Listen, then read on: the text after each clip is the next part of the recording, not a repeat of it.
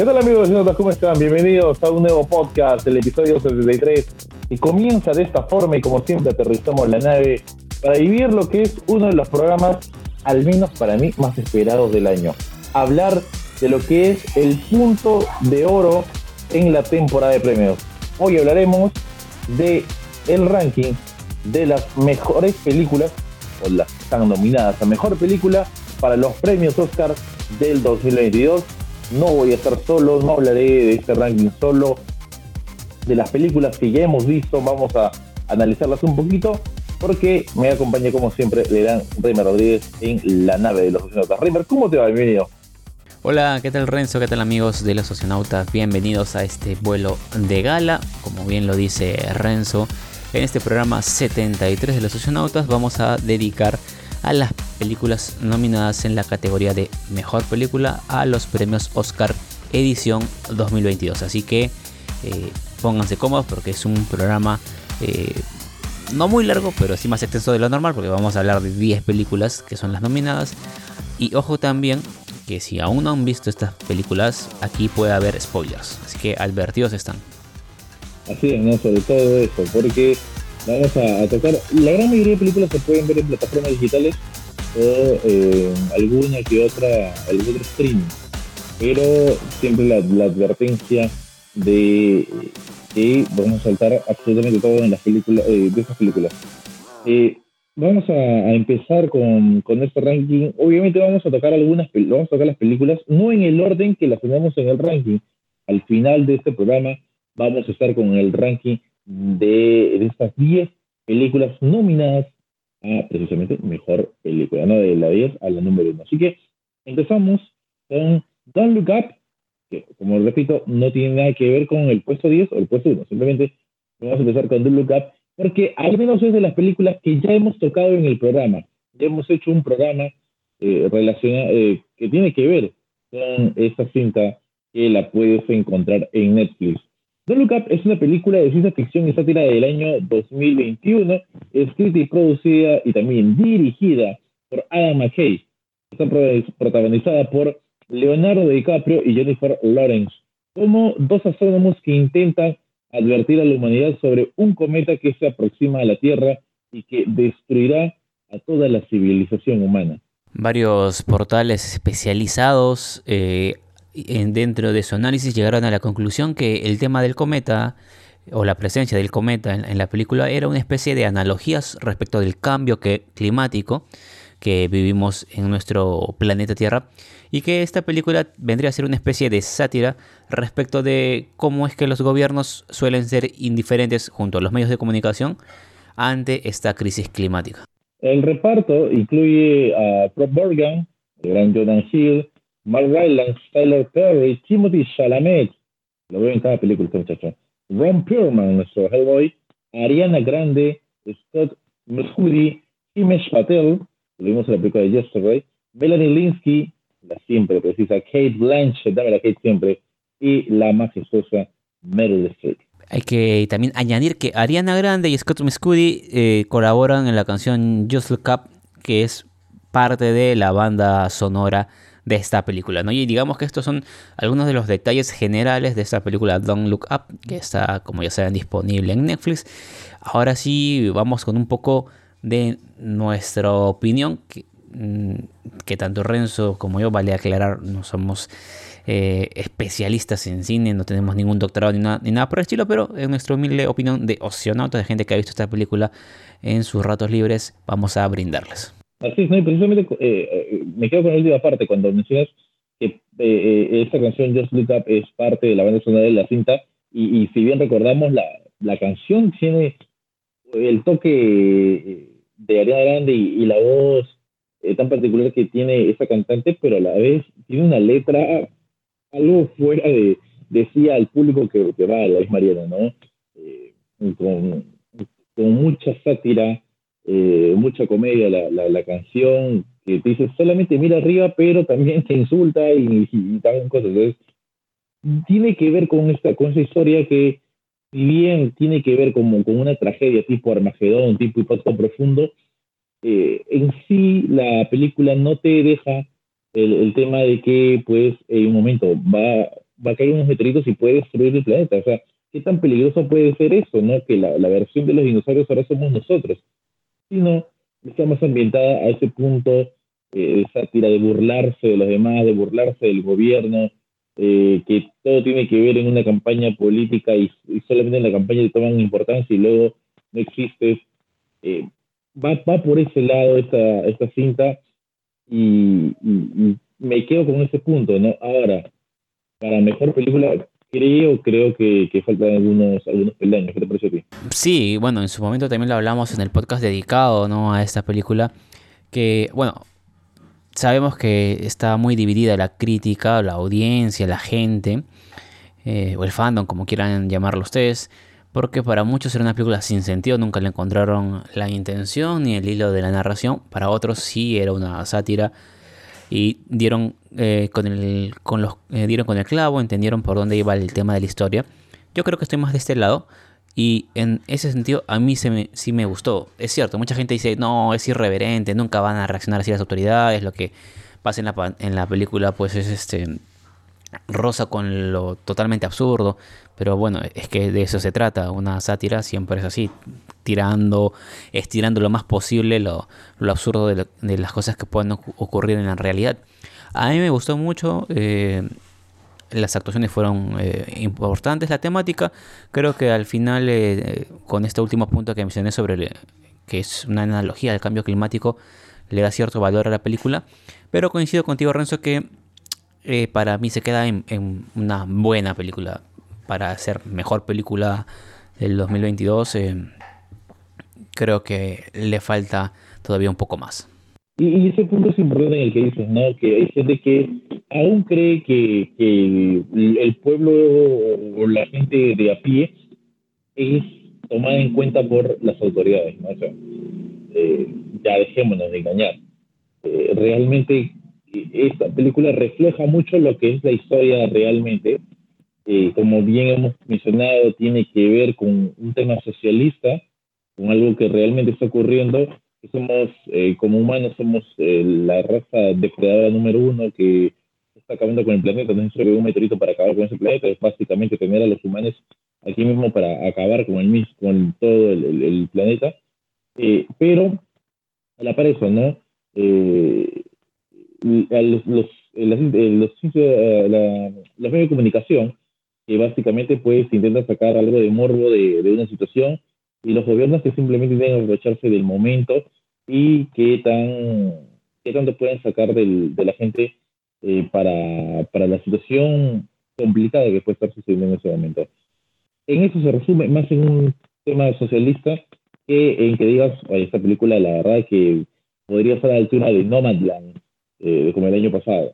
No, creo que, creo que aún no, en esa parte hemos, hemos coincidido eh, y pues obviamente si quieren saber un poco más de, la opinión sobre Don't Look Up, pueden eh, entrar a nuestra playlist eh, en cualquier reproductor de audio que, sea el, favorito y donde estemos para poder hablar un poco más de lo que ha sido esta cinta Don't Look Up que la puedes encontrar en Netflix y en algo que también coincido contigo es en las actuaciones. Al menos para mí, Leo DiCaprio es lo mejorcito que vemos, en serio cada vez me gusta más Leonardo DiCaprio eh, al momento que, actúa y, su actuación es, es, muy, es muy buena. Jonah Hill, siendo Jonah Hill siempre, Meryl Streep en un papel básico y Kate Blanchett siendo Kate Blanchett. Porque darle el papel de villana siempre, la verdad es, es magnífica, la verdad. Y, sobre todo cuando es villano. Bien, vamos a, la siguiente cinta, eh, que también la pueden encontrar en Netflix, y hablamos de The Power of the Dog, El Poder del Perro, una de las películas que, ya me voy anticipando, creo que no tiene rivales para esta gala, es cierto, es solamente una opinión, luego daremos nuestro ranking, y ahí, ahí, ahí debatiremos un poco. El Poder del Perro es una película de drama y western escrita y dirigida por Jane Campion, eh, basada en la novela de 1967 del mismo nombre de Thomas Savage. Esta película está protagonizada por Benedict Cumberbatch, por Kirsten Dunst, a, estos dos actores o este actor y esta actriz la pueden fácilmente relacionar con películas de superhéroes, ¿no? Benedict Cumberbatch, Doctor Strange, Kirsten 2 en las películas de Spider-Man. Pues estos dos, aparte de eh, estar en esta película, vienen acompañados por eh, Jesse Plimons y Cody Smith McPhee. Son eh, los cuatro actores que protagonizan El Poder del Perro. Está filmada principalmente en la zona rural de Otago, no la cinta hablamos, y es una coproducción internacional entre los países de Nueva Zelanda, Australia, el Reino Unido y Canadá. Esta película aborda temas sobre el amor, el dolor, el resentimiento, los celos y la sexualidad. Y vamos a arrancar tocando el, tema del poder del perro, eh, precisamente en eso, ¿no? Básicamente con el nombre, ¿no? Porque muchos dicen, bueno, el poder del perro, bueno, ¿y en qué momento apareció un perro en la película? Bueno, no, no apareció ningún perro en la película. Tiene que ver básicamente con un texto bíblico en el que precisamente toca todo este tipo de cosas que van pasando. Eh, tenemos una sociedad, mm, hablemos del año 1925, obviamente, no sé, casi 100 años, y la sociedad pues era completamente diferente a la de ahora, ¿no? Hace, hace 100 años no estaban con el Spotify, no estaban con, las redes sociales y, no se buscaba la igualdad en el planeta, simplemente se manejaba bajo la norma de, lo que era el hombre y el, lugar al que se le había dado a la mujer y que creía que correspondía. En esa cinta tenemos eh, idas y vueltas y un giro al final eh, trascendental ¿no? de, lo que vino ocurriendo. Y básicamente eh, viene, eh, la última parte que, que mencionaba Reymar era de hablar de la sexualidad. Y en esta película la tenemos bien explicada porque también pasa por, por un tema que si bien el tema de la sexualidad ha sido tabú y en algunos casos sigue siendo tabú, eh, imagínense en esa época, sobre todo dentro del el concepto hombre es hombre y cómo se puede asumir en ese momento, sobre todo con un líder un, entre comillas, macho alfa, atravesar por un momento en el que su sexualidad está realmente eh, pasando por momentos de incógnita, no se define completamente. En general, ¿qué te, qué te dejó esta, esta cinta del poder del perro? Renzo, a mí me fascinó el poder del perro.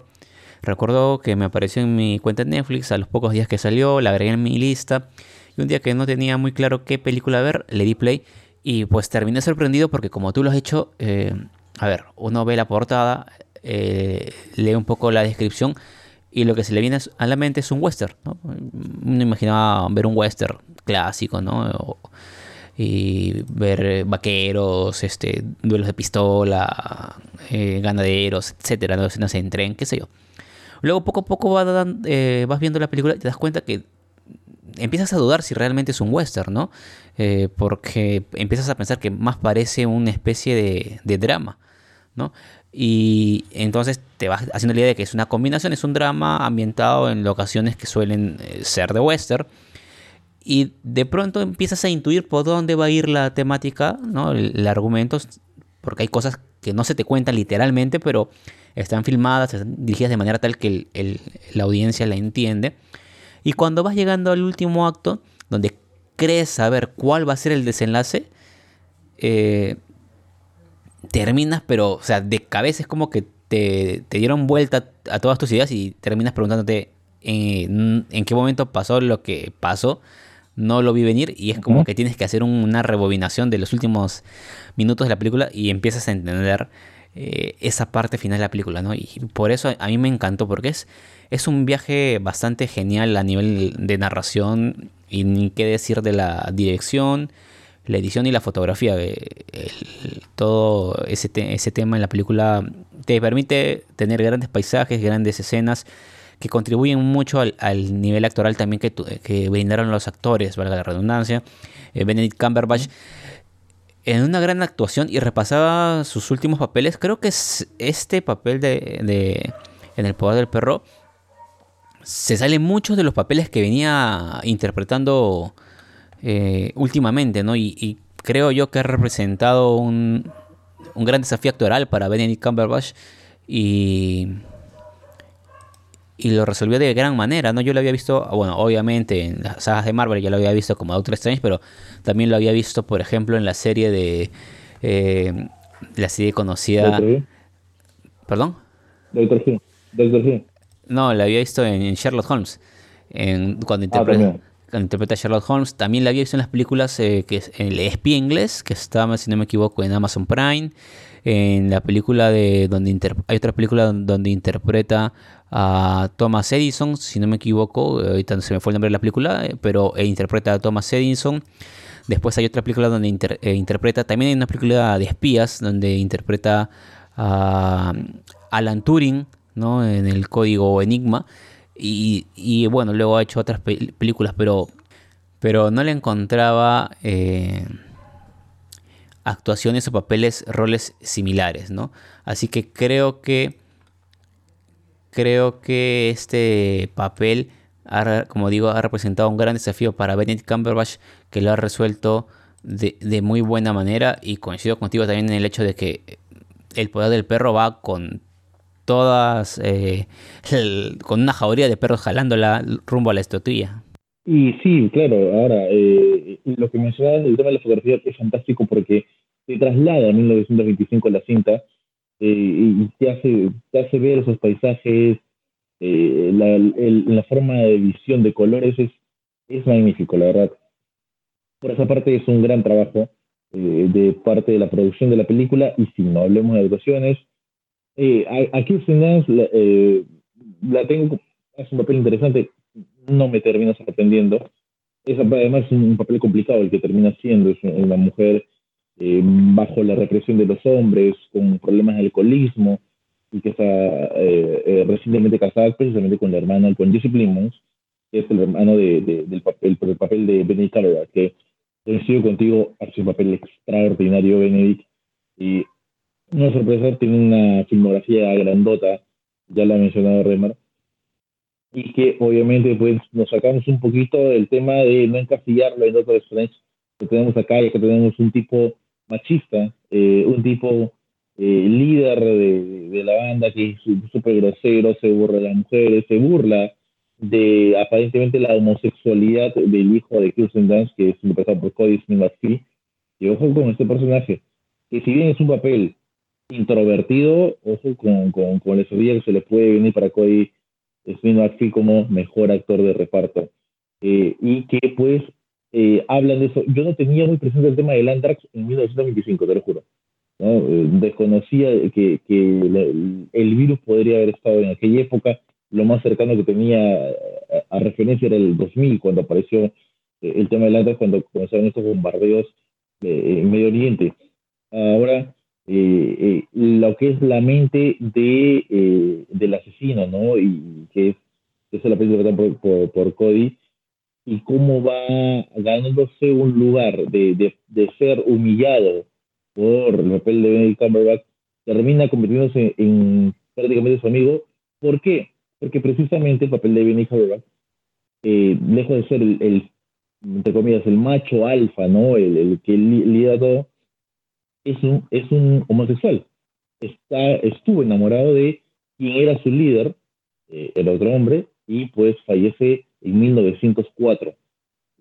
Pues eh, hay una escena en la, que él está en el río bañándose con la ropa de, de, este anterior líder y pues la, la rosa entre sus partes genitales y todo eso. Entonces, hay partes que son un poco, poco eh, complicadas, un poco, no tanto para todo el público, y eh, cómo, cómo el, eh, eh, Cody va descubriendo, el Cody va descubriendo también esta homosexualidad, se va ganando, va la confianza, terminan siendo buenos amigos, entre comillas, pese a la oposición de, la madre, pero que termina siendo su asesino, ¿no? A través de este virus de, de ¿no? Y cómo, cómo lo va matando y silenciosamente pues nadie va a descubrir el cómo muere al final este, este personaje. Es una película eh, que no termina despegando del todo. Sí es un poquito lenta, no es eh, acción, acción, acción, no es Spider-Man, no, no es, no es no es Marvel. Eh, es una cinta en la que vamos a ir conociendo poco a poco cómo se va desarrollando este asesino y cómo va cambiando un poco el rol también el personaje principal disminuyendo de su poder imperialista a, tratar de, no ser tan duro y que le termina costando la vida. Y como te digo, es, es una película muy buena, si, tienen, si no la, si la han visto, porque están escuchando en estos momentos, y, les queda alguna duda, bueno, sería bueno hacer un repaso, volverla a ver, porque es de esas películas en las que uno podría estar haciendo zapping y bueno, me quedo, no me quedo viéndola, ¿no? Ya me falta media hora para acabar la película, pero igual hago el zapping y me quedo viéndola, ¿no? Que no sé si a ti te pasaría lo mismo. Sí, creo que sí, ¿no? A pesar de que ya vas a saber en qué acaba, yo definitivamente me quedaría. Y me ponía a pensar en algo también, justo que habla, ahorita que hablabas de el personaje que interpretó Cody Smith McPhee, que es un actor muy joven australiano. Creo que este personaje podríamos, eh, que es Peter Gordon, podríamos ponerlo entre eh, los asesinos más sigilosos de la historia del cine, ¿no? Y digamos que lo más peligroso porque, o sea, nadie en, o sea, si alguien empezó a ver la película y sospechaba que ello iba a ocurrir, pues felicitaciones, es un vidente, o a, menos que haya leído el libro, lo cual ya no, pues no sería una, eh, una algo adivinado, ¿no? Pero eh, la manera en que termina asesinando al personaje de Benedict es de un gran nivel de, de digamos, de maquinación, de, de, plan, ¿no? Medio maquiavélico ideado por este personaje y de ejecución, ¿no? O sea, eh, es uno de los asesinos que puede ser recordado en, la historia del cine como, como de, de, gran faceta, ¿no? Si le pusiéramos un meme a Cody así sería, dime que eres rencoroso sin decirme que eres rencoroso. Y eso define perfectamente el personaje de Cody Smith Murphy. Vamos con la tercera película de estas 10 que son. Y hablaremos ahora, está en Netflix, está, hace poquito acaba de llegar a la plataforma de Star Plus, así que ahí la pueden visualizar si es que no lo han hecho aún. Hablamos de Nightmare Alley o El Callejón de las Almas Perdidas. Otra película que de verdad me, me ha gustado, me ha gustado mucho, eh, me ha gustado la historia, que por ahí podría estar peleándole el poder del perro eh, de lo que va a ser esa entrega. Obviamente, si es dirigida por Guillermo del Toro, es una cinta de calidad. Esta, El Callejón de las Almas Perdidas, es una película de suspenso psicológico neo del eh, año pasado, 2021, dirigida por Guillermo del Toro, a partir de un guion precisamente del Toro y de King Morgan. Está también basada en la novela del año 1946 del mismo nombre, escrita por William Listen Gresham. Ya junto a El Poder del Perro es otra película basada en libros, ¿no? Y esta nos cuenta, perdón, con el elenco que incluye a Bradley Cooper, a Kate Blanchett, Tony Collette, William Dafoe, eh, Richard Jenkins, Rooney Mara, Ron Perlman, Mary Steenburgen y David Straighten. Perdón. Aquí también tenemos otros varios actores que han pasado por otras sagas o que tienen una gran filmografía, así que y es algo que también a veces solemos ver, ¿no? Las películas o los guiones de Guillermo del Toro suelen atraer a grandes actores, ¿no? Y sí, la verdad que en esta película tenemos un gran elenco, muy conocidos eh, pues no es para menos lo que acaba de mencionar, la verdad que, son magníficos actores. Esa es la segunda adaptación cinematográfica de la novela de Gresham, tras la versión que se hizo del Callejón de las Zonas Perdidas en el año 1947. Esta película se centra en Stan Casley, que es protagonizado por Wally Cooper, quien es un feriante bastante ambicioso, quien se termina enganchando con una corrupta psiquiatra, es la doctora Lilith, eh, Ritter, eh, que para sorpresa también termina siendo tan peligrosa como lo es Stan. Así es, ¿no? Y bueno, en, ese lado también podríamos ver eh, cuánto parecido podría tener el personaje de Kim Blanchett con el de Cody Smith o por el perro, ¿no? Porque termina siendo el antagonista de él, eh, el antagonista, y pues también va generando su fin de forma silenciosa, en cierto modo. Eh, hablamos de, de, la película de Stan Carlisle, eh, interpretado por Lee Cooper, como bien dijo Renan, es un tipo que llega a la zona de circos, eh, le llama la atención una que otra cosa. Will Dafoe trabaja ahí, sabes que hablamos de Will Dafoe, la verdad que es extraordinario la ¿no? no solamente es nuestro de guerra, sino a nivel general ha hecho miles de películas en las que pues asombrado a, a propios extraños. Ahora, eh, sobre su personaje, eh, termina adaptándose a este mundo del circense, mundo, mundo algo complejo el, mundo circense, y, va aprendiendo eh, los trucos que se van realizando ahí para poder de aquello, termina trabajando, enamora al personaje de Rooney Maya, y ella se termina yendo con, con, este, con, con Bradley Cooper que termina siendo conocido como, como, una especie de vidente, pero que en realidad terminaban estafando a las personas, ¿no? Y básicamente los trucos en el circo eh, tenían que ver con eso, ¿no? Estafando a las personas, de hacerlas creer que eh, el ser vidente, la magia de esa forma existe, ¿no? Hasta que termina chocando con la serie de zapato, que es la doctora Lily Riddler, eh, o el, papel interpretado por Kate Blanchett, que termina desnudando la, la verdadera, el verdadero engaño que tenía este personaje que al final eh, termina cometiendo, eh, termina envuelto en un crimen, termina envuelto en muchos problemas, no le queda otra que terminar escapando y eh, sobre el cierre de la película eh, termina, sus días terminan prácticamente, bueno, al menos en la película, donde empezaron, pero ya con diferentes eh, eh, personajes, ya nadie trabaja de los que él conocía en este lugar y termina convirtiéndose en lo que le llamó la atención al principio de la película, es el monstruo. ¿Qué es el monstruo? Es una representación de la desgracia humana y cómo se puede eh, sacar provecho también de esa desgracia, ¿no? Digamos que es un poco el, tema socialista en esa parte, pero que era como un número de que en ese momento, el al principio de la película, lo tenía fue en el que tenía un tipo que no comía absolutamente nada, le sacaba una gallina y, la, y él agarraba y le arrancaba la cabeza a la gallina por comérsela, porque era la desesperación del hambre. A él le llamaban el monstruo. Y, esa, eso que termina generando la, el, gusto del personaje de Cooper por termina siendo lo que, lo, o lo que va a interpretar más adelante eh, tras huir de la justicia por los crímenes que cometió. Y justo ahí tú mencionabas una palabra y en esa me voy a detener que es monstruo. No tenemos un monstruo en la película, pero mm, a ver, mm, no es que sea un monstruo por CGI, no es un monstruo con prostéticos, no es un monstruo con maquillaje, es un ser humano que para el ambiente, para la época de la película, su comportamiento eh, no a nivel humano consciente le concede la denominación de monstruo.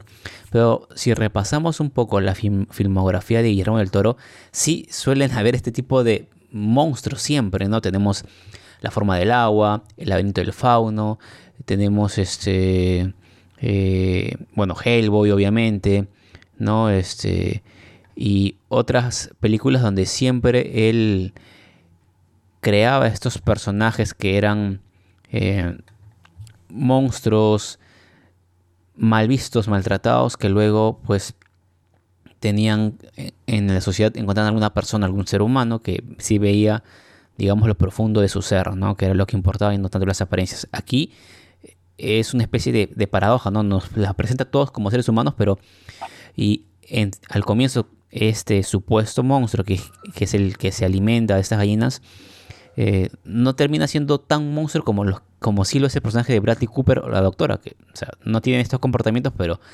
su ambición, su manera de actuar, de, pisotear a los que están en su camino, literalmente los convierte en monstruos, ¿no?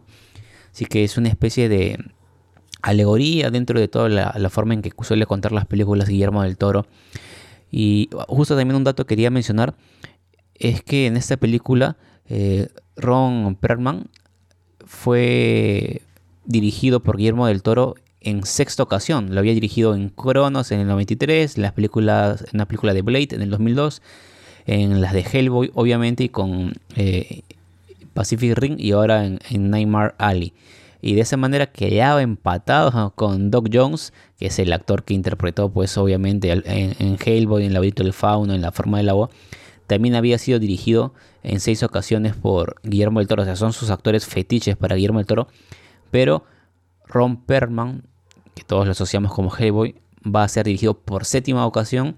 Y esto sí me llama mucho la atención en la película que este año se va a estrenar eh, de Pinocho, dirigida por Guillermo del Toro. Así que un Pinocho dirigido por Guillermo del Toro de verdad que ya espero con ansias verlo porque quiero saber cómo es que el director mexicano va a darle algún enfoque a este clásico del, cine, de los cuentos infantiles.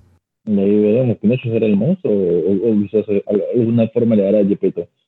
Eh, esa, esta cinta, la verdad también, eh, sí, me gustó Benny El Porro de Perro.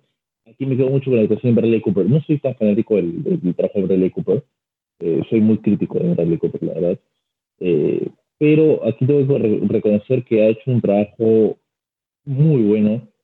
Eh, está a la altura de, del personaje. Me cuesta verlo como villano.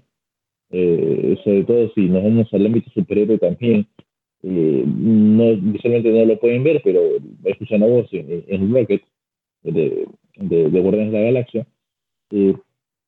Eh, pero eh, en, es, en, esta, en esta cinta la verdad que, que me gustó muchísimo eh, la actuación que tiene, que es la haciendo de Kate Blanchett, ya lo dije, en Don't Look es básicamente el mismo papel.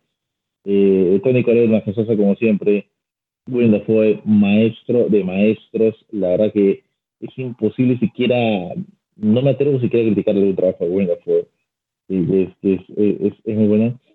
Eh, habla sobre un problema y me quedo con Rooney Mara. La verdad que, que no la tenía. Eh, eh, no he visto muchas películas eh, con, con Rooney Mara. Le recuerdo más, más niña.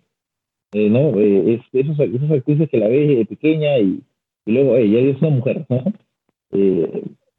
tengo ese, ese, ese, recuerdo de ella y, y, y me sorprendió mucho en esa cinta. Me gustó eh, el rostro va de acuerdo al personaje en este caso, y, la verdad que, que, me quedo con, por eso con, con esta cinta que eh, tiene pasajes de acción, tiene pasajes de suspenso y que eh, termina convenciéndome dentro de la historia, ¿no? Como, como hemos hablado anteriormente, pues Guillermo del Toro no tiene quizás eh, no le recuerdo uno que otro trabajo tan que digas esta película no, no la, no la vería nunca. La verdad que tiene, tiene interesantes películas y creo que esta no es una más del, del mundo, ¿no? Eso ha sido El Callejón de las Almas Perdidas o Never Early, ya saben, está disponible en la plataforma de Star Plus. Hablamos ahora de la cuarta película de estas nominadas a Mejor Película de Premios Oscar. Hablamos de Dune, la película que puedes encontrar en la plataforma de HBO Max. Es una película épica de ciencia ficción dirigida por Denis Villeneuve y escrita por Eric Roth, John Spiles y el propio director Denis Villeneuve. Esta producción eh, está, fue realizada, o es mejor dicho, fue una coproducción internacional entre Estados Unidos, el Reino Unido, Canadá y Hungría. Y es la primera entrega de dos películas que van a estar basadas en una nueva versión que es revisada y fiel a la novela homónima de 1965, hace ya bastante tiempo, que fue escrita por Frank Herbert. La cinta está protagonizada por Timothy Chalamet, Rebecca Ferguson, Oscar Isaac, que lo vamos a ver dentro de poco en Josh Brolin, Thanos, Stellan Skarsgård, eh, Dave Bautista, Stephen McKinley Henderson, Zendaya, genial, David, o David Damaskian, Sean Shen, Sharon Duncan Briller, Charlotte Rampling, Jason Momoa y Javier Bardem. Otra cinta que cuenta con un reparto extraordinario. A ver, Timothy Chalamet lo veo acá, la verdad que estoy un poco cansado de ver a Timothy Chalamet. Lo tenemos en el local como la, la, la, pareja, la segunda pareja de Jennifer Lawrence y lo tenemos acá como el protagonista de Dune. Eh, Oscar Isaac, que la verdad impecable, como dije lo vamos a tener entre poco en Moon Knight, anteriormente también tuvimos superhéroes como Apocalipsis, eh, Josh Brolin, dámelo siempre a Josh Brolin, eh, Thanos, Cable y muchísimos más papeles. Stellan Skarsgård, que también lo tenemos en el universo cinematográfico de Marvel, y que también es un, el, es un personaje, la verdad, muy reconocido en diferentes cintas, lo, vas a ver, eh, lo, lo, vas a sacar a, a este personaje. Dave Bautista, que aquí no es el invisible, pero eh, termina realizando un, un, una, una, buena labor, un buen papel, y la verdad que a mí, sí me convence los papeles de Bautista. No sé, mucha gente le haciendo crítica de, del, del, ex eh, luchador también. Zendaya, que tiene una corta, una breve aparición, eh, nuestra MJ, pero vamos a esperar la secuela a ver si, si tiene un poco más, como se digo, el genial David Damasquian que puede hacer de cualquier en serio. Eh, dices, eh, a ver, haz, de, lo que sea y él lo va a hacer. La verdad que siempre, siempre perfecto y como los maquillajes los puedes, lo puedes inventar David. Jason Momoa, eh, dentro de lo que es Jason Momoa, el personaje rudo, con, con, las referencias que tiene, y Javier Bardem, que también tiene una corta aparición, pero que termina apareciendo el actor español. A mí, eh, a ver, tengo, tengo opiniones encontradas con esta película. Eh, por un lado, la crítica la alaba, muchísimas personas han alabado la cinta, hablan de lo, de lo genial que es, de, de la fotografía que es extraordinaria, no lo puedo negar, pero hablan muy bien de la película, tienen muy buena crítica, le dan comparo a la versión del 84 y que está bien fidelizada a lo que es la obra de Frank Herbert. Sin embargo, a mí me costó arrancar con la película. El arranque yo dije, a ver, ¿qué clase de Luke Skywalker en Tino Chalamet estoy viendo? ¿Qué clase de Star Wars estoy viendo con los paisajes de, de, Dune? Eh, porque dentro de la historia no es una historia sorprendente. Y, la película, no sé si hay que ser fanático de la novela de Frank Herbert o, que te guste de la ciencia ficción, pero a mí nunca me terminó convenciendo la película. Nunca me terminó llevando más allá de lo que creí por crítica previa haber escuchado. No sé si es tu caso. Yo, la verdad, eh, cuando se estrenó el año pasado, algunos amigos me comentaron la de 1984 que no la he visto hasta ahora. Eh, y también había leído algunas opiniones que decían que la novela en sí es muy densa, el libro de Dune es muy denso. O la novela y todo su universo es denso. Entonces, en aquella película del 84 también se trasladó esa densidad a la película y pues no era como que para todos los públicos porque era por esa característica principalmente, ¿no? Entonces no me llamó mucho la atención eh, verla el año pasado que se estrenó, la he visto hasta ahora último y pues me sorprendió bastante y, me ha gustado mucho. Eh, como tú dices, hay es una especie de Star Wars, ¿no? Tiene muchas referencias e incluso, ¿no? el director, cuando estaba repasando algunas declaraciones de él, cuando fue anunciado, dijo que quería hacer una especie de Star Wars para adultos. No, o sea, no porque tenga escenas para adultos, sino porque el enfoque iba a ser un poco a ver, para que nos entiendan, oscuro, a, a, lo, a lo Justice de Zack Snyder, para hacer una especie de, de analogía, algo así tenía en mente, y, me, ha, me, ha, gustado mucho la película. Es cierto, tiene un arranque lento, hay por ratos eh, de la película donde sientes que, eh, o sea, vaya hasta podría ir, digamos, en el rótulo de slow motion, porque la narrativa va muy lenta. Pero como producto global, como producto en general, a mí me ha gustado mucho, me parece muy buena. Lo cierto es que hay un detalle, ¿no? Que eh, como esta va a ser parte de una especie de, saga, eh, al final no nos quedamos con la sensación de, haber visto un final. O sea, me gustó mucho, pero al final para mí es como que la película no acabó. Y es como que estoy esperando que salga el siguiente capítulo cual si fuera una serie. Y entonces, eso como que al final al menos a mí lo que me ocurre es que no me permite terminar de compararlo con las otras películas que están acá, porque de las cuales ya sé en qué va a acabar. Aquí, si bien hay un final, sabes que no es el final final ¿no? de, la, de, la, de la película, está abierto para la siguiente que viene. Y eso no sé si le quite o le, o le sume en, en, la pelea por la estatuilla.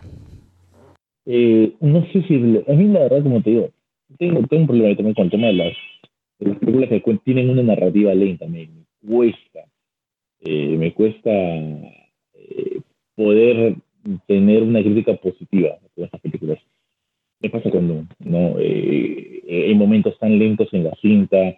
La historia de un chico, si lo ponemos en un tema social, el chico millonario tiene todo y de pronto atraviesa una dificultad a la familia, una tragedia y termina convirtiéndose en el pobre y, y escapa como puede dentro de unos refugiados que aparentemente eran los malos y que ellos lo van a apoyar.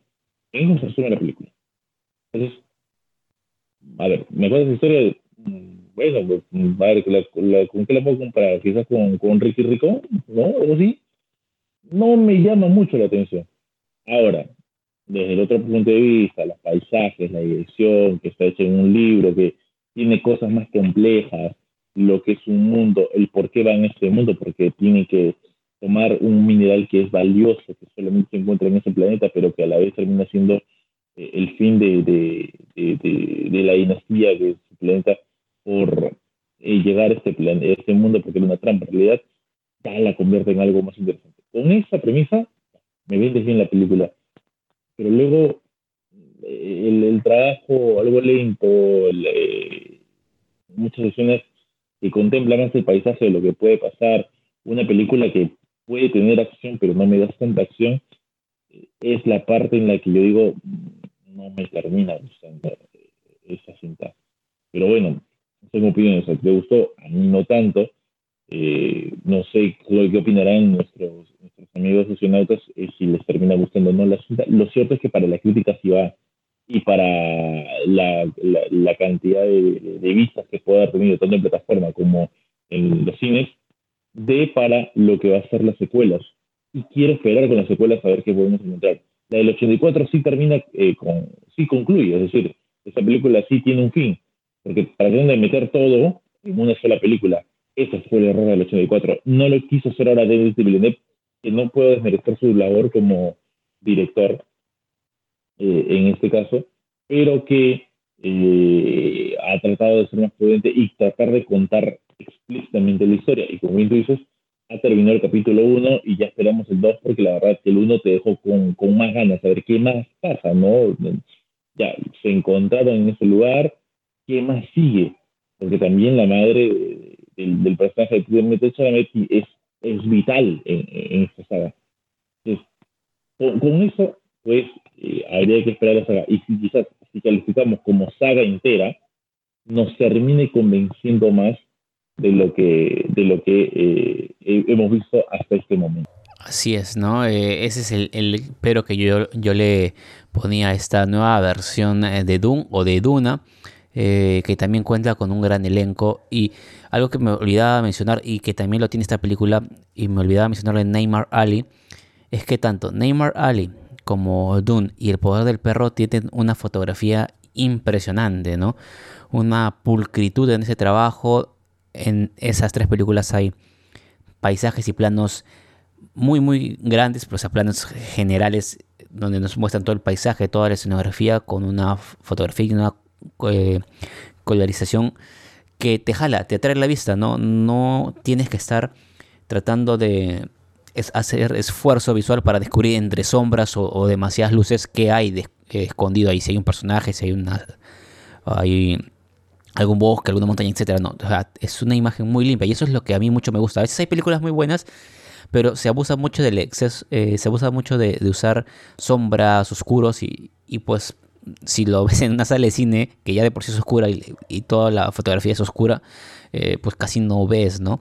Entonces en estas tres películas te encuentro esas similitudes, ¿no? Y para ir cerrando respecto a esta película, Timothy Chalamet eh, qué gran actuación, ¿no? 26 eh, años, está en la otra película de Don't Look Up.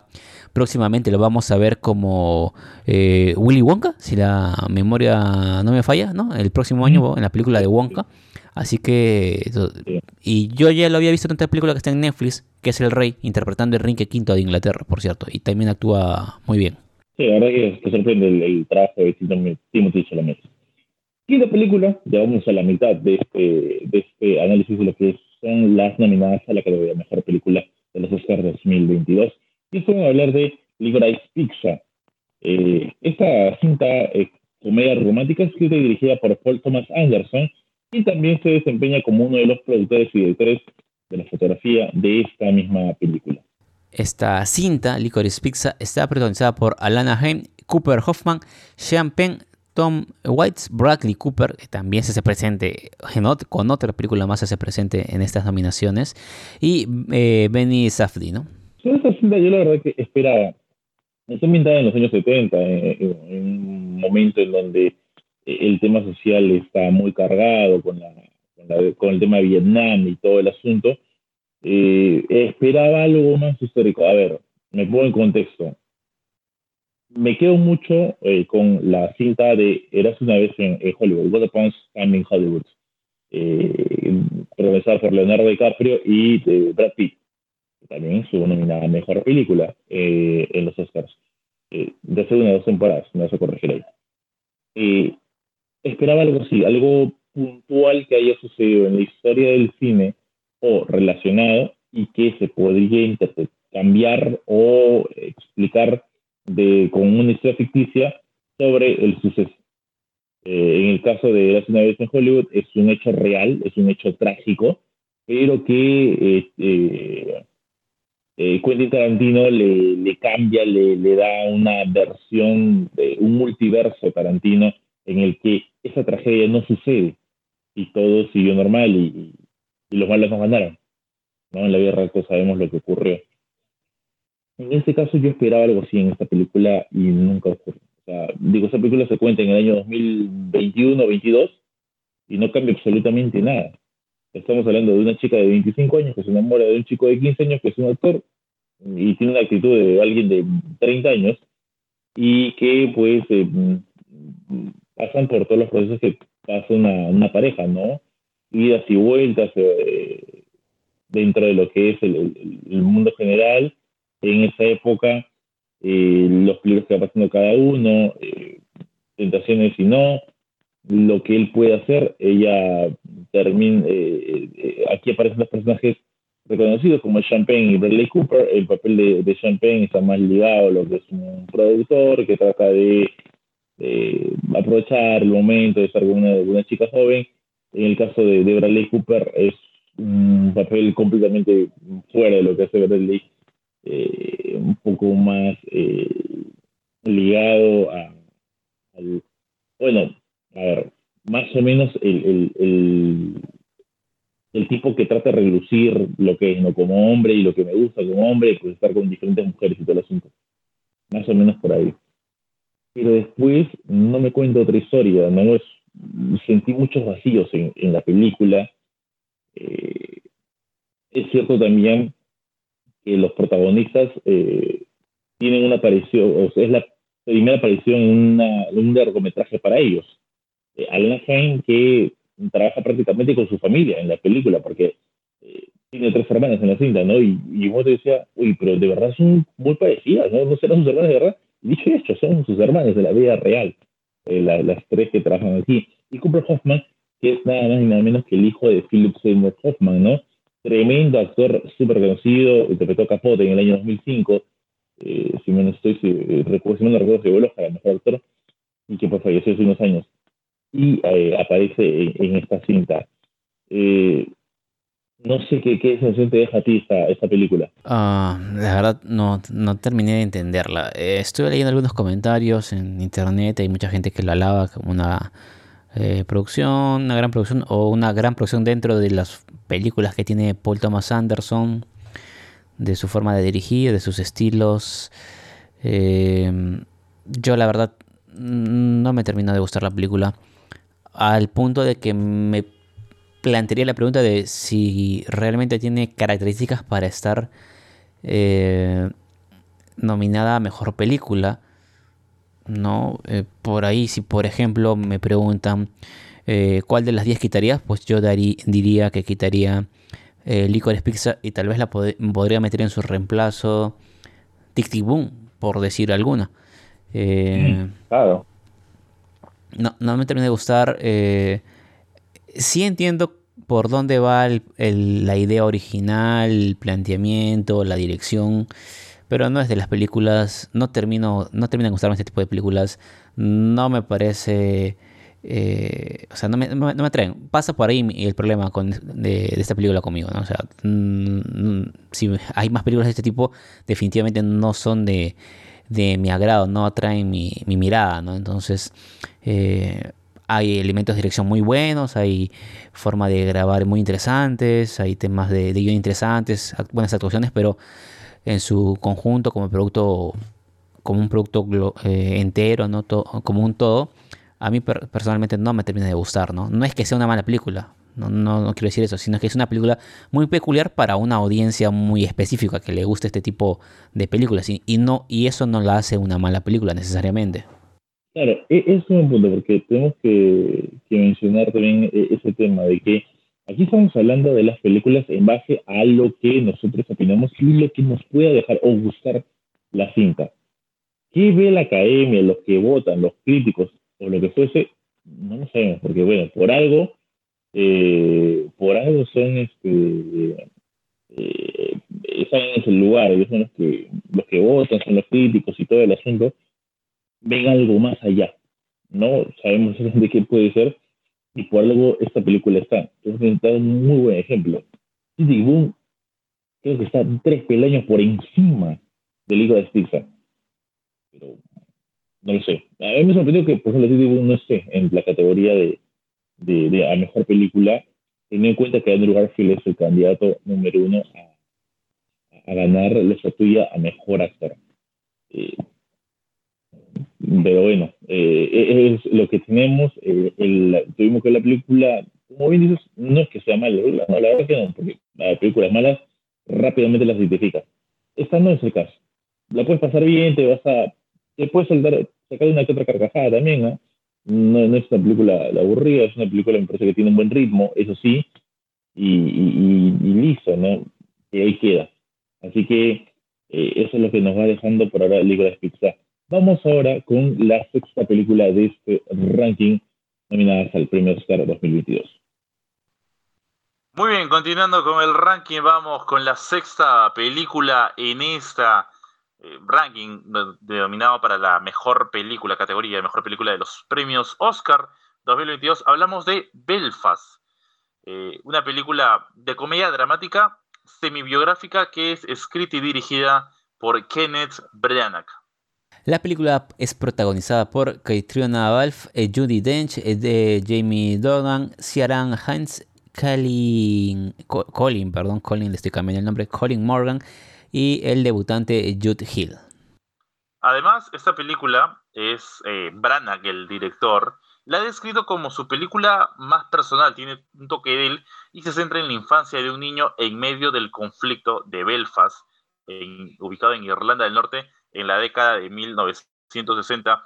Eh, es una película que, a ver, cuando le empiezas a ver, eh, arranca de frente con el, juego del niño, estás en un, en un, barrio todo tranquilo, todo chévere, y de pronto eh, viene una pandilla y comienza a destruir este barrio. Hay niños y todo, no les importan, arrasan con todo lo que hay a su alrededor, con, con bombas molotov, con rompiendo lunas, actos vandálicos terribles y pues eso realmente ocurre, o sea, es parte de la vida real porque hay una guerra por el tema de los, los fanáticos católicos y, todo este, eh, lo que viene ocurriendo eh, en cuatro días aquí en Belfast que, causa mucho revuelo, ¿no? Y eh, luego interviene la, la, policía y todo, pero el temor, el terror, todo lo que termina pasando queda impregnado. Arrancando así, a mí me convenció mucho la película Luego de ahí va contando la historia desde el punto de vista de un niño que eh, va con la mamá, con el papá, el abuelo fallece en, el proceso, se queda la abuela y pues está dedicada a las personas que llegaron a salir de Belfast en su debido momento por lo que termina ocurriendo, escapando y buscando un nuevo futuro. Es una historia que, mm, a ver, eso, eso último lo escuchamos creo que mm, por generación en diferentes partes del planeta y, pues está dedicada a los que se fueron, a los que se quedaron y a los que son del lugar. Eh, tiene que ver con el sentimiento del director, la visión, lo que vivió y creo que es un por dos a Roma de Alfonso Cuarón. Es cierto, ¿eh? no me había percatado, ¿no? El tema de la fotografía es muy similar. Eh, y bueno, otra vez voy a decirlo como lo dije en, poder del perro, como lo dije en eh, Neymar Ali y en, en Doom. ocurre lo mismo con Belfast, que tiene una fotografía muy pulcra, muy trabajada. Eh, es una historia, es un conflicto, es una película, eh, digamos, de estas históricas que se dicen, ¿no? Pues está ambientada netamente en ese intervalo en torno al conflicto de Belfast. Y creo que, eh, ah, bueno, al menos a mí me pasa, ¿no? Que por ratos pareciera no ser una película. en el sentido de que la historia se narra casi como que de sucesos diarios netamente, ¿no? Y es como, digamos, si uno cerrara los ojos, ¿no? Este, es como si estuvieras conversando con alguien y te va contando las cosas que le fueron pasando. ¿no? La diferencia es que uno abre los ojos y, ve esas tomas, esas, las actuaciones, los, eh, digamos, toda la iluminación que te van mostrando ciertas partes importantes para la película. Pero es eso, no es una narrativa, como bien lo dice por acá, una película muy personal. Eh, y te va contando ¿no? poco a poco las anécdotas del personaje principal. Eh, a mí me pareció interesante, me pareció a nivel visual eh, muy buena y una historia también este, interesante en la forma en que la contaron, que es casi todo desde la perspectiva de, de un niño para un conflicto que es netamente de adultos, ¿no? sea, no tanto de, niños, pero interesante. Aunque hay algunas cosas este, que no sé si fueron literalmente así en, la vida real, ¿no? Pero por ejemplo el tema de que este niño, así como que de la nada se junta con una pandilla hispana a saquear un supermercado, o sea, no sé si esto ocurrió, si es una exageración de algún hecho de la vida real o si es netamente adecuado a la película, pero me pareció, ese, ese punto sí me pareció bastante poco creíble, ¿no? Sí, bueno, como toda película biográfica incluso tiene que tener su parte dramática y, ese es el toque del director, ¿no? Eh, el pasar por momentos complicados y buscar lo fácil, sobre todo en una mente de niño, termina pasando por eso, ¿no? Eh, pero bueno, por parte de la crítica ha sido aceptada, ha tenido buen puntaje, eh, a algunos les ha gustado, eh, no es creo mi favorita, pero también dependiendo de los gustos que uno tenga y pues es una de las tantas cintas que se ha bueno, se terminó filmando eh, durante todo lo que ha sido la pandemia del COVID y lo importante de esta cinta es que sí se trabaja con la localidad, o sea, empezó inicialmente en Londres, pero luego se terminó trasladando a Belfast para poder concluir con la producción allá por octubre de 2020, y la película como tal fue filmada en blanco y negro, no es que la filmaron y luego lo pasaron en edición, no, fue filmada como tal en blanco y negro, eh, utilizando mucha música eh, local al menos, el, músico que compone las canciones es de Belfast, así que tiene ese toque, ¿no? Es decir, la esencia del, del director y lo que te puede mostrar de sus raíces. Yo creo que cada uno o cada director de un cierto país muestra algo de sus raíces y va a cautivar porque el de afuera va a ver con esos ojos de que, vaya, eso ocurre, ah, mira, qué interesante, eh, de, ese, de ese punto. Pero internamente, si eres, a ver, si, si hacen una película estadounidense, un director estadounidense lo hace, creo que a Oscar no le llamaría mucho la atención que te hablen de la historia que ya conoces de tu país. De afuera quizás llame la atención. Y creo que por esa parte es que está dentro de las nominadas a, mejor película la cinta Belfast eh, de Kenneth Braga. Vamos con la séptima cinta de este eh, ranking, eh, de, esta, de este ranking a premios o de, mejor película de premios Oscar 2022. Hablamos de una película súper interesante, la verdad, que es Coda. Y la pueden encontrar en Amazon Prime, por cierto, la anterior Belfast, la puedes ver en, plataformas de video. Mientras que esta Coda, Coda la puedes encontrar en la, plataforma de Amazon Prime. Es una película de comedia dramática y de género básicamente, por lo que por las situaciones que van eh, ocurriendo y que sigue a una adolescente que oye, ella es oyente y es hija de adultos sordos. En sus siglas en inglés es CODA.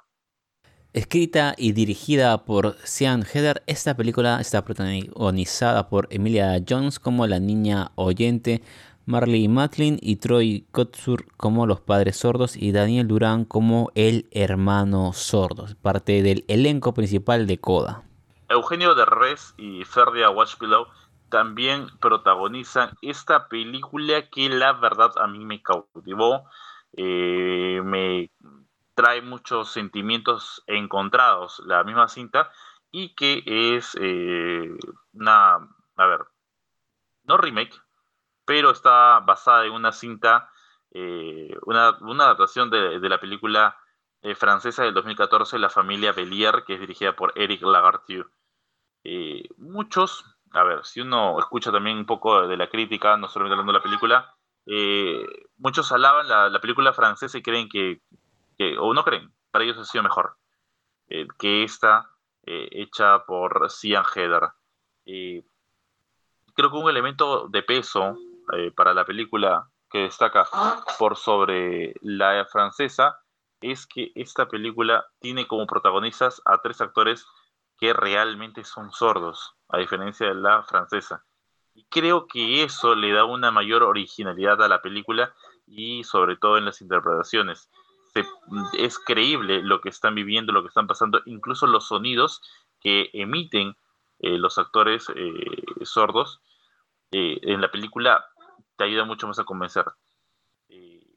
es una historia de adolescentes, una, una, adolescencia complicada dentro de lo que viene viviendo y pasando con los padres que que tienen esa habilidad especial y que, y que tiene que ver mucho con el tema familia, lo que es despegar, quizás por lo que hemos pasado muchos, ¿no? El momento en lo que cuando uno crece y tienes que dejar el niño, dejas a la familia y comienzas tu camino eh, propio, pese a que puede ser indispensable en la familia, que eres un eh, elemento importante para que la familia siga rodando, tienes que despegar, saltar de ese ciclo y comenzar a vivir tu propia vida.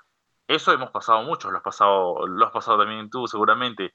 Y sobre todo cuando ya te toca desde el punto de vista de tener tu propia familia y te va a tocar quizás ese momento, hace tener eh, o te sientes identificado con la película, ¿no?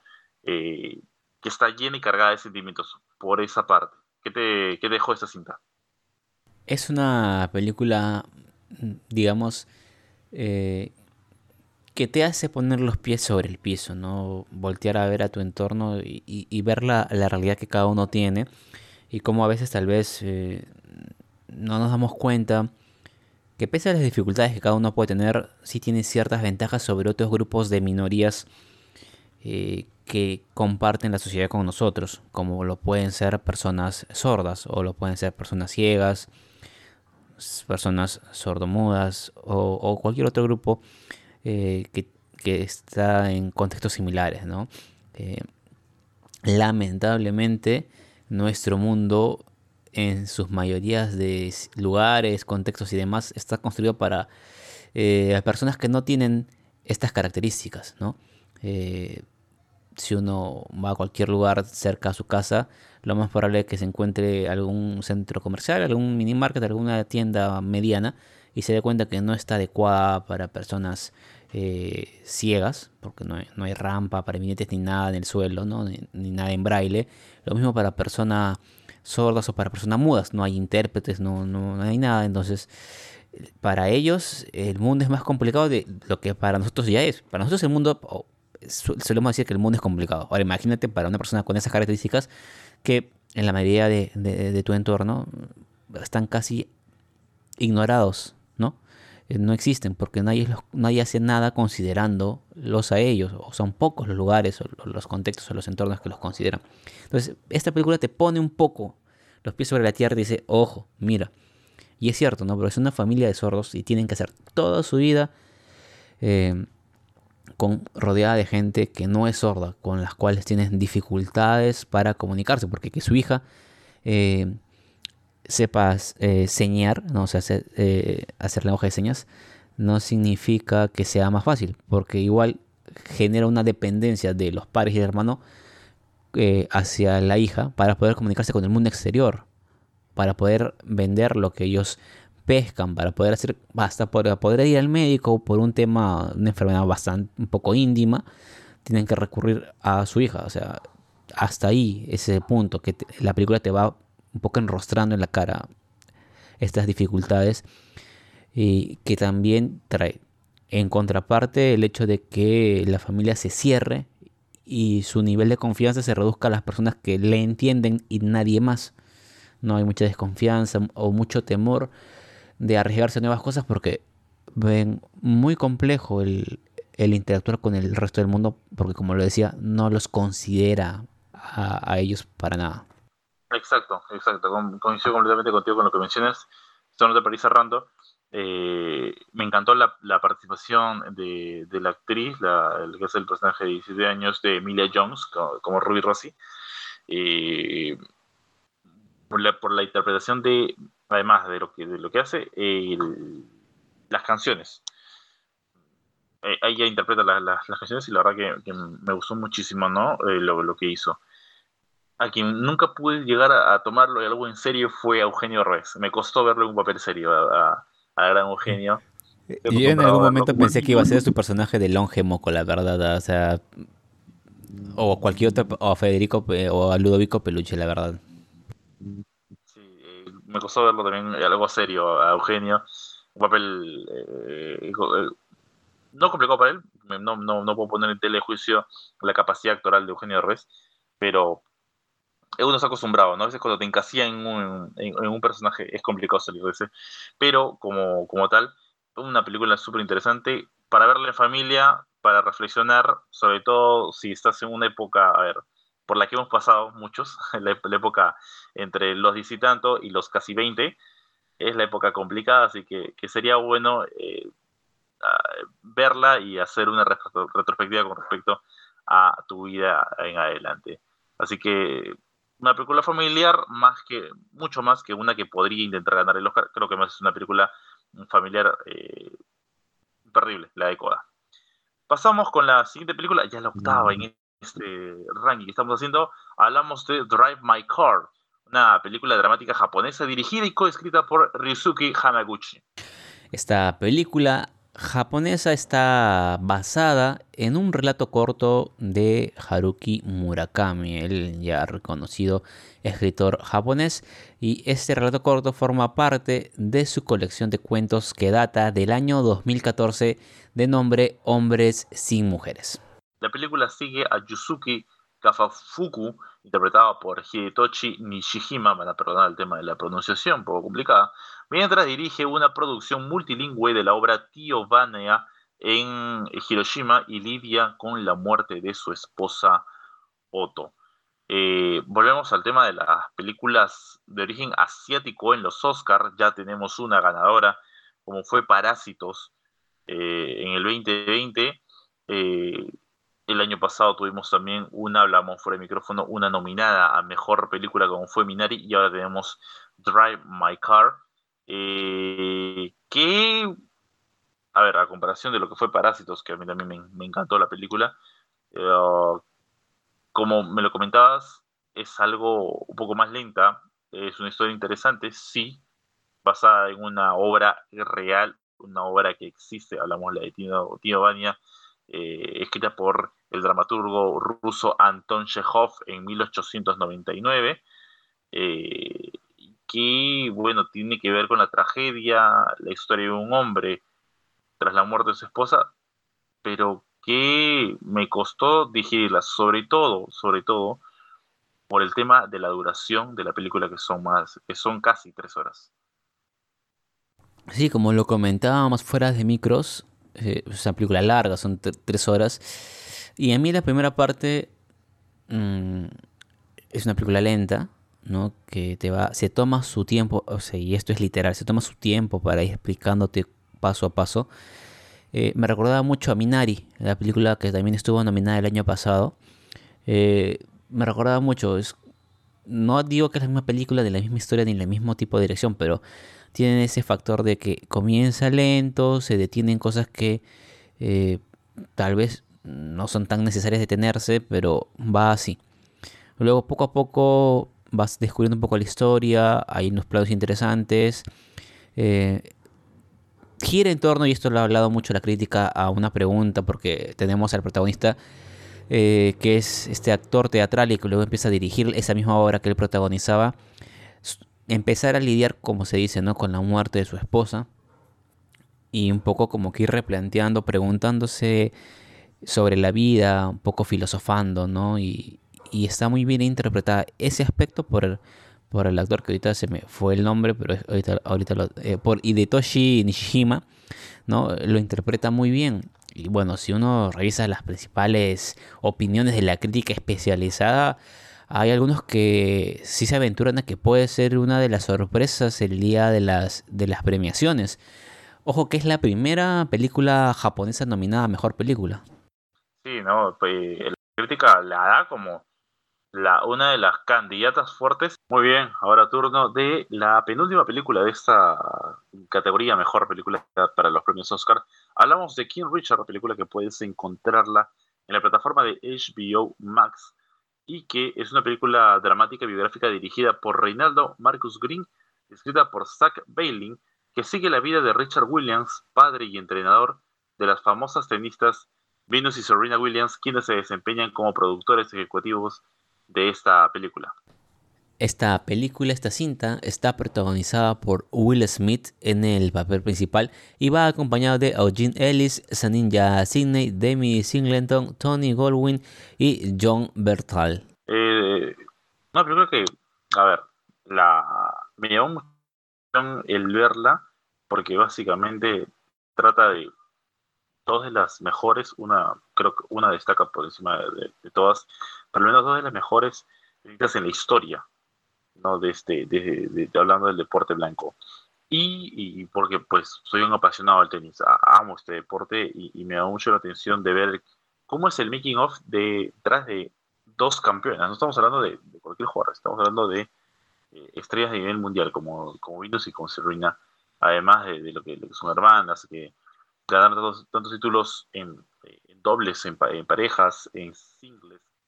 Y lo que es, eh, lo que fue este método ¿no? de, Richard Williams eh, para sacar adelante a, estas dos tenistas, eh, a sus hijas.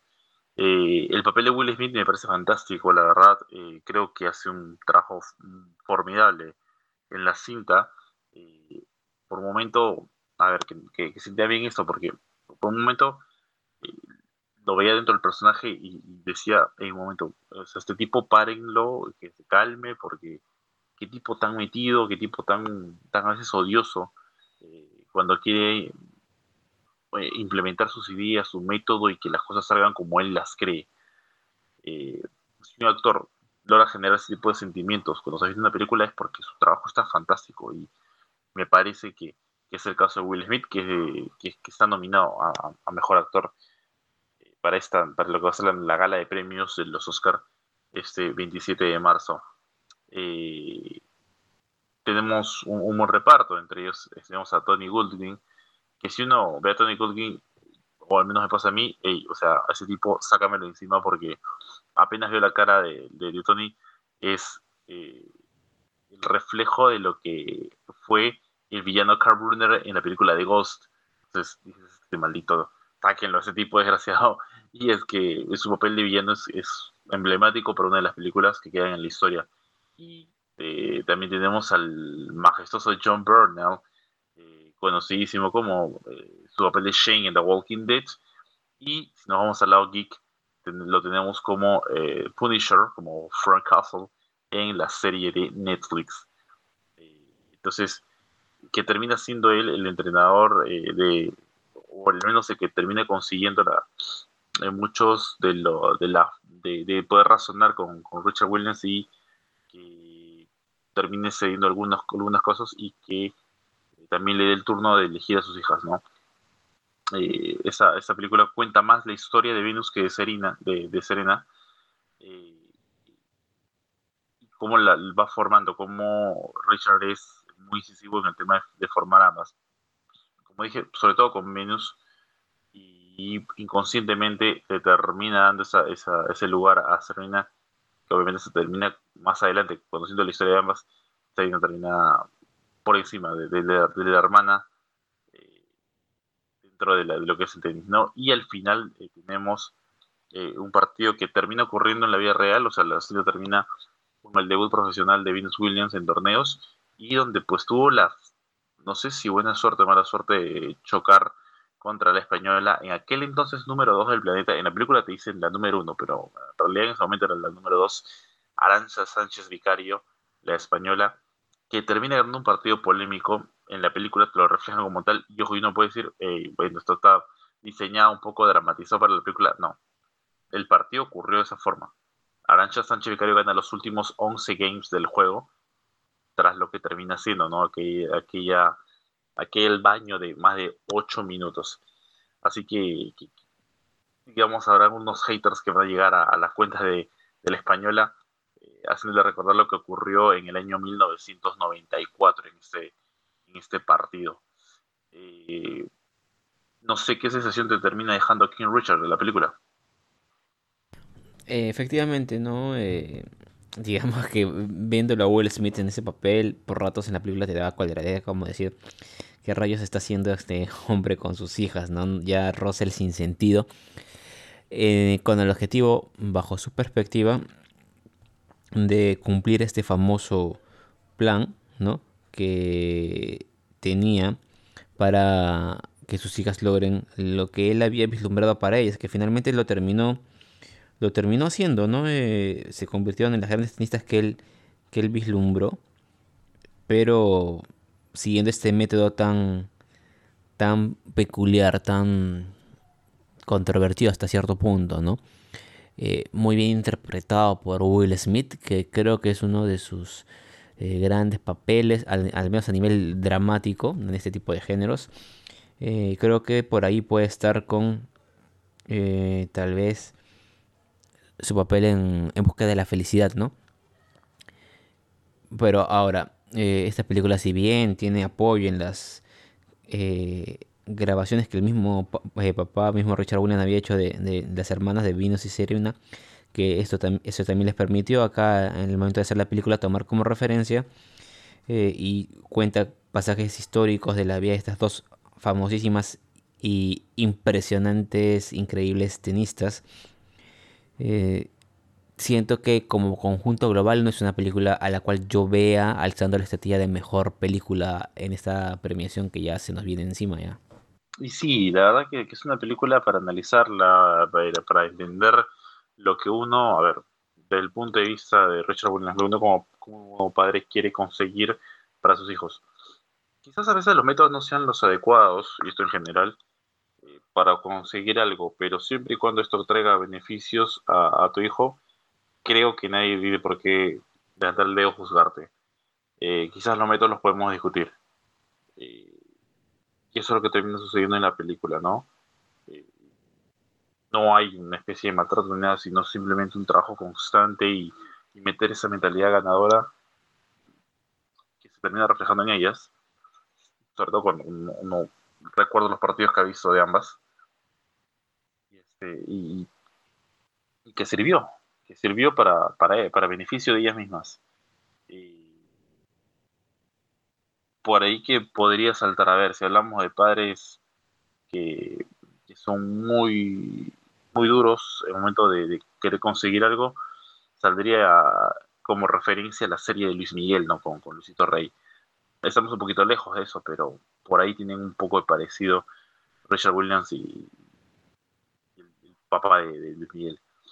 Eh, no quizás literalmente con los mismos métodos, pero buscando eso, que, sacar lo mejor de sus hijos. Y es que eh, a, Richard Williams le pasaba que tenía esa visualización de ambas que terminarían siendo, terminarían siendo muy exitosas y creo no se equivocó.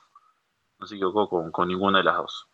Eh, pero como bien señalas, pues sí, no es una película que eh, está dentro de la categoría de mejor película, quizás por historia, por eh, actuación, pero ahí nomás. No, no, no la veo tampoco levantando la estatuilla esta noche de, premios. Y bueno, pasemos a la última película de las nominadas a mejor película dentro de los premios Oscar. Hablamos de West Side Story, una película musical dirigida por Steven Spielberg.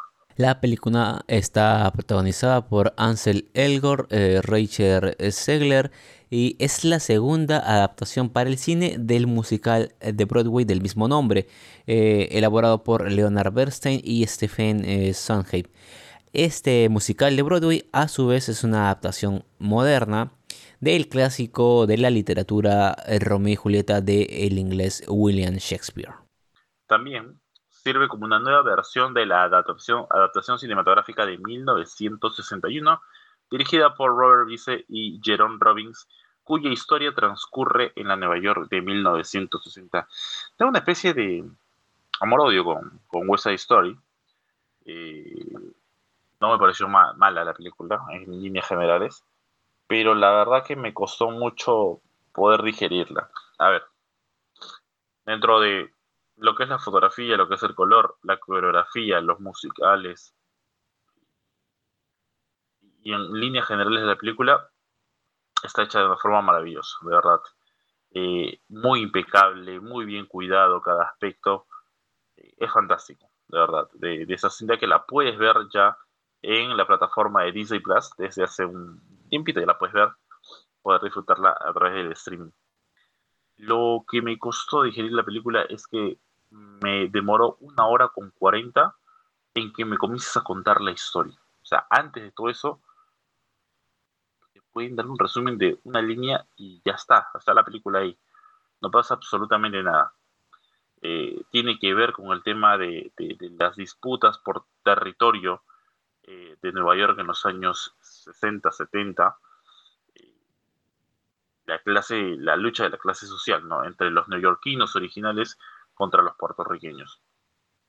Ahí tienen nombres y todo lo de la banda, las bandas de cada uno, pero que va al punto de vista musical y pues te tratan de mostrar ese ambiente. la película tiene momentos de suspenso, de mucho drama e incluso tiene tragedia, eh, porque hay muerte, durante la cinta con personajes principales y, al, final termina ocurriendo lo, mismo. Pues entonces, por esa parte, todo bien, todo genial. Pero hay momentos, eh, a ver, la película está mitad en los 60, tal como la, adaptación original. Pero había momentos de la misma cinta en la que no me encontraba en los años, no podía creer que estaba dentro de esa época había paisajes que creo que no, no coincidían o situaciones que no coincidían, además del tema de la del casi nulo, nula construcción de personajes y, momentos convenientes para la trama, eh, donde te termina sacando por magia. ¿no? Vamos a dar una oportunidad de no ser tan duros. Bueno, eso me termina pasando con, varios aspectos de esta película. Sí, a ver, eh, West tiene muy eh, buenas... A ver, para empezar tengo que decir que no soy muy fanático de los musicales. ¿no? No, soy muy fanático de ese tipo de cintas, pero son pocas las que he visto. Y West Side Story tiene muy buenas canciones, muy buenas interpretaciones, muy buenas coreografías y vestuario, que son básicamente la base de cualquier musical. ¿no? Sobre ello se construye el resto de la historia, ¿no? o para mejor dicho, se dirige el resto de la, de historia. ¿no? E, estos cuatro puntos los tiene muy bien trabajados West Side Story. La escenografía no me traslada a la época que quieren contar. No sé, es más, por ratos sí percibí, y no sé si esto te corría a ti, Renzo, mm, que era falsa. O sea, por ratos sí parecía netamente falsa y hasta más que película parecía ser escenas de una obra de teatro, donde sí literalmente se ve que todo es montado. Entonces, mm, esto me sorprendió un poco por quienes estaban detrás de esta producción, Steven Spielberg y bueno, toda la producción detrás, ¿no?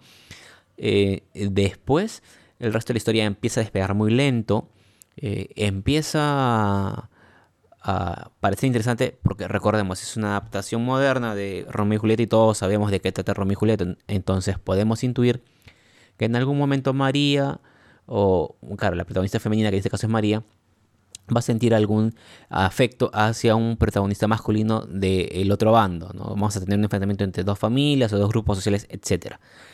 Eh, y que va, a haber disputas, va a haber tragedia, como lo tenía la, este, la, la obra literaria ¿no? de, de, William Shakespeare. Y hasta cierto punto West Side Story lo tiene, pero yo tengo un gran problema con las partes de tragedias. Eh, lo normal hubiese sido que tras una tragedia hay un momento de duelo, un momento de quiebra para los personajes de, de, de revancho, de venganza, de amor-odio más marcado y no lo veo en la película. Eh, Tony asesina a Bernardo y luego al instante, al instante literalmente se ve con María y María se da cuenta que lo ha asesinado y luego lo perdona, lo abraza, terminan, terminan juntos en la cama y lo ayuda a huir. Eso no me pareció coherente por más ficción que sea.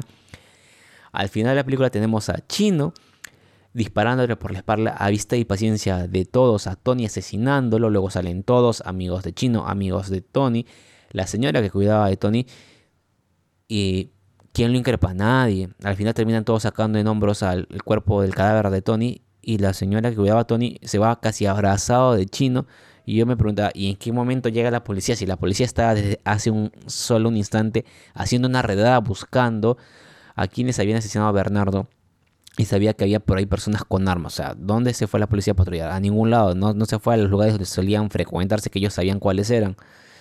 Y no aparece la policía para arrestar a un asesino. Todos se van abrazados, tranquilos del asesino. Ese tipo de cosas a mí me fastidiaron mucho y me pincharon el globo de esta película, Renzo. Sí, ¿no? Eh, el ejemplo que das con el caso de María y Tony luego de la muerte de Bernardo es crucial, ¿no? O sea, pasas del odio al amor en, muy poco tiempo. Eh, pues sí, la verdad que por esa parte, con esos detalles, me termina dejando un punto para abajo de la película, pese a como dije que la historia sí despega al final.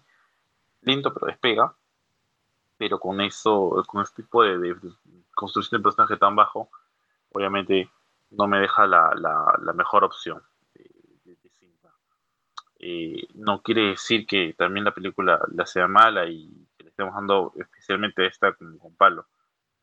Eh, no, a ver, ponemos un ejemplo.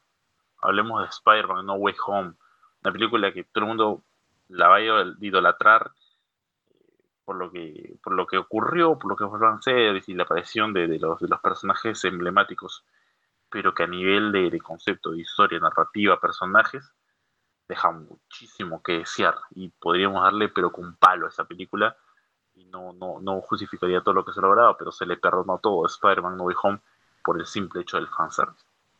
Aquí no hay, como tal, hay errores y hay que mencionarlos. Pero quizás para un amante de películas musicales interesan a eso, simplemente convivir la, música y, tener las coreografías es suficiente eh, para vuestra historia. ¿Algún tema que quede eh, pendiente desde pasar la parte final de, este capítulo? Eh, no, no, no, definitivamente sobre, al menos sobre West Story, me dejó ese sin sabor. Pensé que iba a terminar mejor y la verdad no, me cuestionaría del por qué está entre las 10. Creo que la historia, hay que ser sincero, la historia no tiene mucho sentido. O sea, parece inconclusa. Parece que estaban haciendo una historia y de pronto alguien les dijo, oh, muchachos, hay que apurarse, hay que terminarla. Y la terminaron como lo pudieron. Algo así, como quisieron. No le había mucho sentido al final. Eso es lo que puedo añadir al final sobre esta película. Fue muy teatral ese cierre, mejor dicho. No se vería bien quizás en el teatro, porque va la interpretación. Pero en el cine, no, no funciona igual. Creo que por esa parte peca Steven Spielberg pero venga, ¿qué somos nosotros para venir a, criticar el trabajo de Steven Spielberg, no? Unos atrevidos. Vamos ahora sí con la parte final de este programa y quizás lo, que muchos están esperando, que es el tema del ranking. Decía del 10 al 1, ya es bastante, ya hemos hablado de las 10 películas, lo hemos hecho continuo, eh, en estos momentos, y ahora hablemos del top 3. Vamos con ese top 3, medalla de bronce, medalla de plata y medalla de oro, para lo que creemos que va a ser la, bueno, a nuestro punto de vista, la ceremonia el día de mañana. No tanto por si ocurre o no, sino por lo que es la ceremonia de mañana. Dame tu top 3, empezando después del bronce, plata y oro. En ese orden, te escucho. Ah, muy bien, entonces eh, antes de dar mi top 3, recordar a la gente que eso es en base a nuestros gustos. Los gustos de Renzo y los gustos míos nos determinarán el top 3 para cada uno. No, no vamos a sacar un promedio de puntajes ni nada por el estilo. Luego veremos quién de los dos latino, pero es nuestros gustos, no somos los jueces de la academia y ustedes pueden tener su top 3 en base a sus gustos, a sus criterios para ver. Aquí no vamos a tener nadie la verdad absoluta, solamente es nuestro punto de vista. En ese sentido, mi top 3 va de la siguiente manera. Redoble de tambores, por favor, señores de la producción. Medalla de bronce eh, para eh, Doom. Yo le doy la medalla de bronce a la película Doom. Le doy la medalla de plata a Neymar Ali o El Callejón de las Almas Perdidas.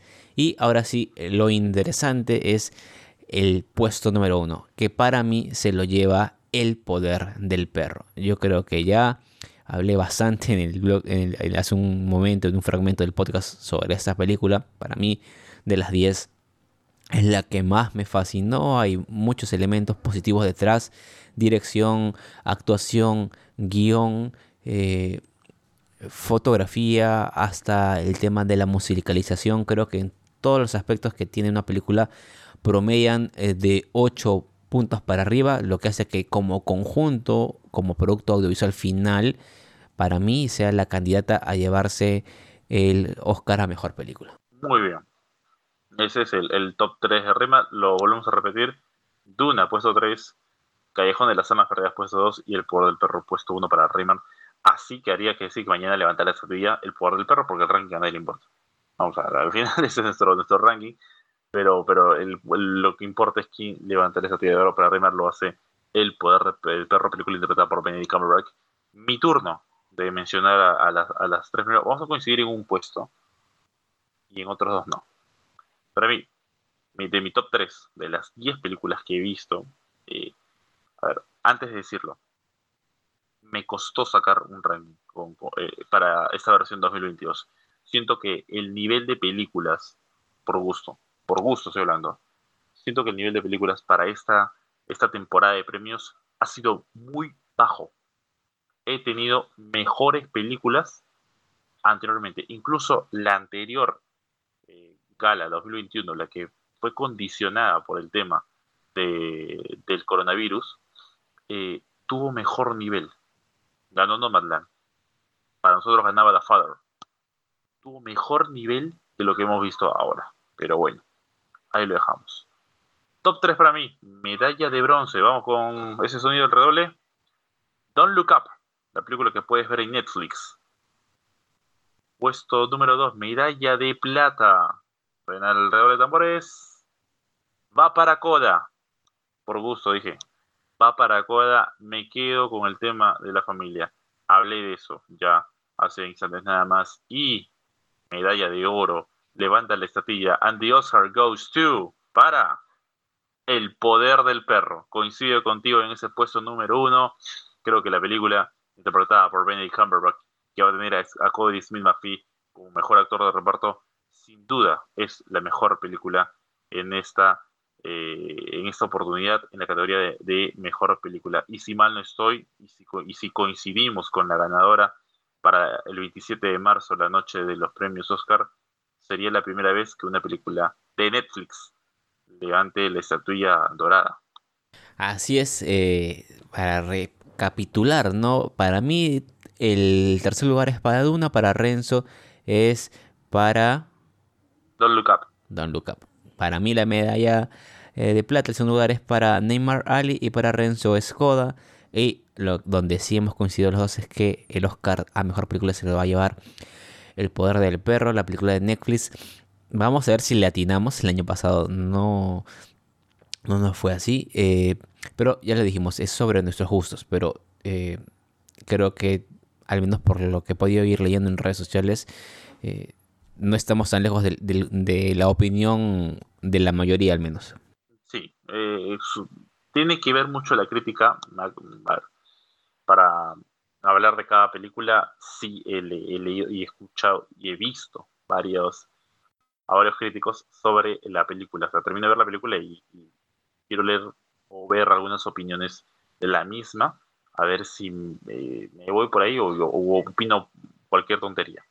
Más o menos por ahí me, pasa eso, lo hago con, cada película que veo, no necesariamente con el tema de la de temporada de premios, sino en general. Lo, lo hago muy, muy a seguido. Así que bueno, este ha sido nuestro ranking. Hemos resumido del resumen las 10 películas. Eh, una sí tuvo programa, que fue Don Recap. Y eh, este ha sido finalmente el, ranking de, las eh, nominadas a mejor película en los premios Oscar que va a ser este domingo 27 de marzo. Atentos a las redes sociales, porque vamos a estar con la información, lo que suceda en el día durante la, ceremonia, los que vayan dándose premios, si ocurre algún tema, una anécdota, algo importante, seguramente lo van a tener también en las redes sociales de Oceanautas. Y pues eh, a pegar like a nuestro vídeo que vaya a salir, nuestro video que vaya a salir post eh, Oscar con la que vaya a ganar. ¿Será el poder del perro? Para Reme, para mí, sí. Pero la gente ya me está diciendo, ¿cuáles redes sociales? ¿Me las hace recordar? Bueno, Reme, tu turno. Así es, nos pueden seguir en Facebook como Los Oceanautas, en Twitter como arroba los oceanautas, en Instagram estamos como los guion oceanautas, en TikTok, perdón, en TikTok estamos como los oceanautas y en YouTube, si estás escuchando este podcast en YouTube, también estamos como los oceanautas. Suscríbanse a todas nuestras plataformas, ya saben, activar las notificaciones para que no se pierdan ninguno de nuestros nuevos contenidos. Y también pueden seguirnos en nuestras redes sociales personales. A mí me encuentran como arroba Reymar R14 tanto en Twitter como en Instagram y a Renzo lo pueden encontrar como en Twitter, Instagram y en TikTok como arroba rleonp90 momento de despegar nos vamos a visualizar a ver lo que nos va a dejar esta premiación de los Oscars 2022 de seguir con nuestro viaje programa largo lo sé pero valió la pena esto fue la nominada a mejor película de los premios Oscar. Muchas gracias por haber llegado hasta este punto y nos estamos encontrando más adelante. Cuídense, chao.